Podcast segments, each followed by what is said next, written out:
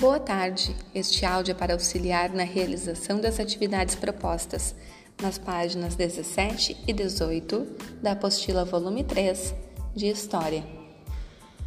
O cuidado com o meio ambiente não deve ser lembrado apenas a cada 5 de junho, quando é comemorado o Dia do Meio Ambiente.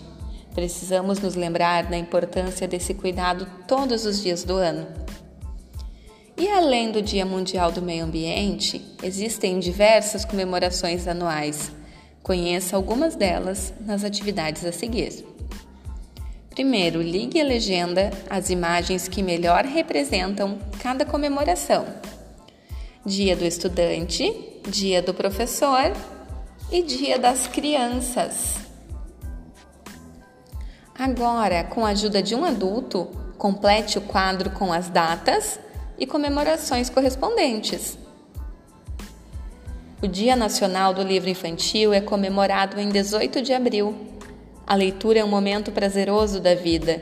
Represente a importância desse dia ilustrando as páginas do livro que está logo abaixo.